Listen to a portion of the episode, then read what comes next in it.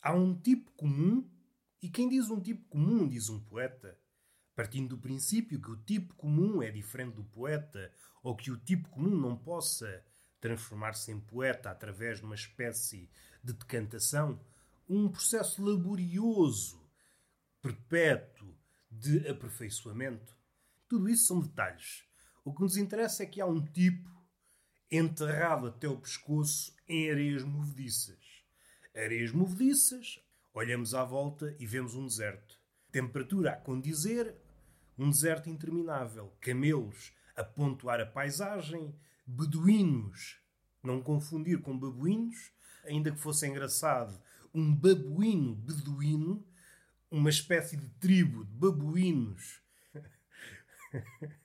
uma espécie de tribo de babuínos que se especializou a andar em cima de camelos. Os desertos são grandes. O que é que, é que nos diz a nós que amanhã não descobrimos uma tribo nómada de babuínos beduínos? Até custa a dizer babuínos beduínos. Mas voltando ao homem, o homem está tá com a cabecinha de fora e as areias movediças continuam famintas, vão no sentido de o engolir. Se o deserto é um organismo, a areia movediça é uma das suas bocas. E lá está o homem. Lá está o homem, não sei se a gritar, se calado. Depende muito de há quanto tempo está lá. Se as areias movediças são vorazes, se gostam de apreciar o momento. Se é um processo lento, partindo do princípio que o homem começou a gritar, provavelmente já está afónico, já está vencido. Ou então, mesmo que não esteja afónico, pode ter desistido. Depois de minutos, horas a gritar, provavelmente apercebeu-se que é inútil, é um gesto inútil. Ora, chegados ao momento, e o momento final é quando a cabecinha do homem desaparecer, for engolido pelo deserto, for soterrado no deserto. E o deserto é aquela paisagem onde, por norma, não há buscas, isto falando de forma literal e falando de forma metafórica. Ninguém espera encontrar o outro no deserto. É mais provável encontrar um cadáver, umas ossadas num deserto, que uma pessoa. Uma ideia também fascinante, que é uma ideia também a apontar. É mais provável encontrar a morte do que a vida no deserto.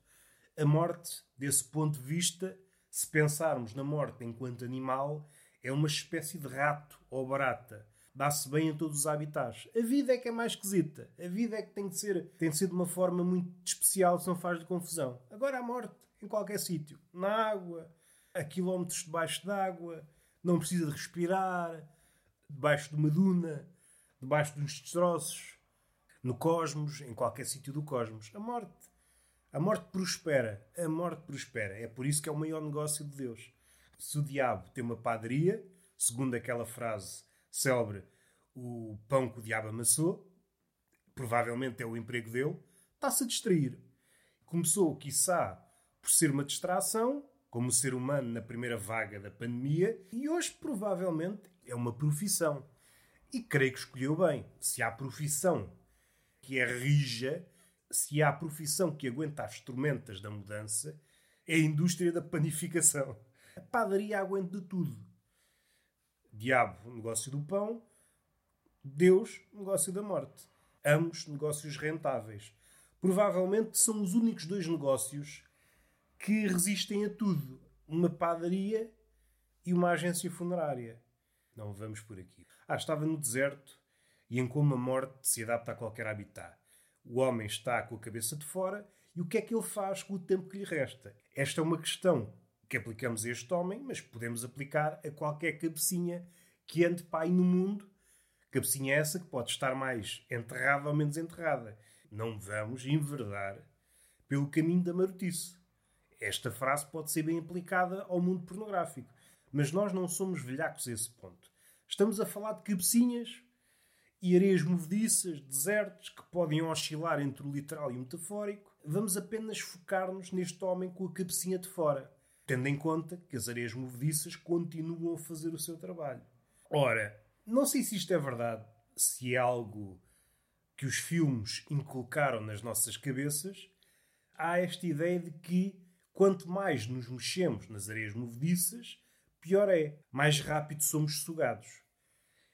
Esta é uma ideia que podemos aplicar a muita cena.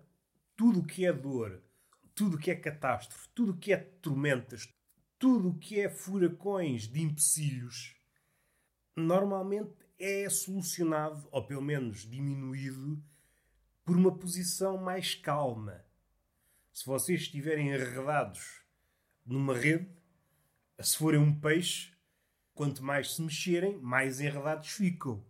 E o que é o homem se não um peixe nervoso que não cessa de se mexer e fica cada vez mais enredado na rede? Somos peixe miúdo, mas não tão miúdo assim. Caso contrário, passaríamos pelos buraquinhos da rede. Somos miúdos, mas suficientemente corpulentos para ficar na rede.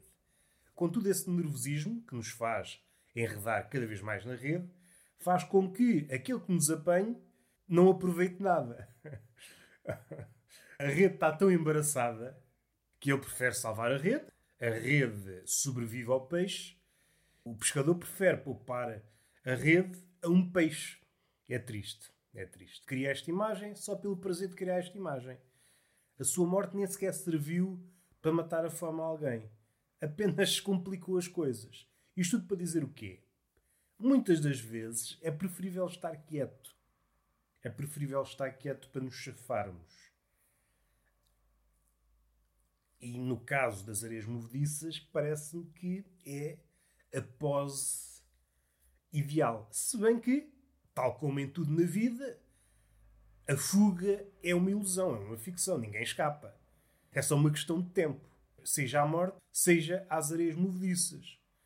A questão volta-se a colocar: o que é que o homem faz com o tempo que lhe falta? O que é que esse homem que está a ser engolido pelo deserto faz? Será que começa a cantar? Será que escreve mentalmente uma epopeia? Será que passa os últimos minutos a olhar para um sítio qualquer? Vê um animal a passar-lhe perto dos olhos? Por exemplo, um escorpião. E os seus últimos minutos são a apreciar o escorpião. E aquele escorpião passa a ser imagem da sua vida. Começa a extrair beleza daquele mísero escorpião que de outra forma não extrairia. Não há mais nada para ver. Há apenas o deserto, aquele escorpião e alguém que se afunda. E às tantas o escorpião dá-lhe com o rabo no nariz.